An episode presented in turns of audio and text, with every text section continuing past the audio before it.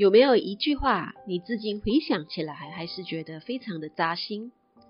她是一位外表看起来很坚强的妈妈，曾经叱咤于职场管理，曾经的风光来自于工作上获得的认同、满足和肯定。现在的她放下成功职业女性的光环，回归家庭，照顾两名特殊需要的孩子。她很少笑，说话不拖泥带水，直击重点。在几次的互动以及交流下，我问他：“你过得开心吗？”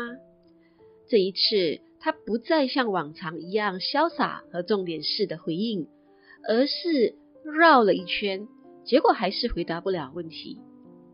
从以前的工作聊到孩子，再谈到夫妻关系，最后回到了自己。外表看似坚强的人，都会有在生命中过不去的坎。你不会聆听，这句话就是扎在他心里的那一根刺。这句话在职场上是有些同事对他的评语，更是在家里先生用来打击他的话。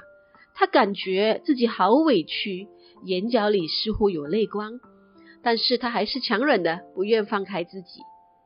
哭泣不是示弱，而是内心软肋的触动。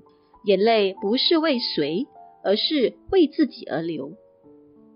我问他想要调整吗？他这回似乎卸下了装备，看着我肯定的点点头。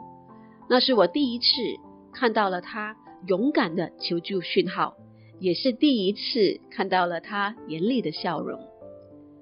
有些话不一定是说者有心，却偏偏听者有意；有些话说者有心，然而听者却没有觉察；有些话只是哈啦哈啦一笑带过的表面语。不管话里藏着什么玄机，语言不应该是一种伤害他人的工具，而是一种拉近人与人之间关系的桥梁。也许人的外表越强，内心的柔软就越多。也许外表上看起来很不在意，实际上不知疯狂在内心呐喊，纠结了无数回。所以心和心的交流和沟通最难能可贵。我希望每一个孩子可以在被同理的环境中学习和成长，也希望每一个大人可以接受和同理受伤的自己。Coffee Talk 十三，愿我们好好说话，把话说好。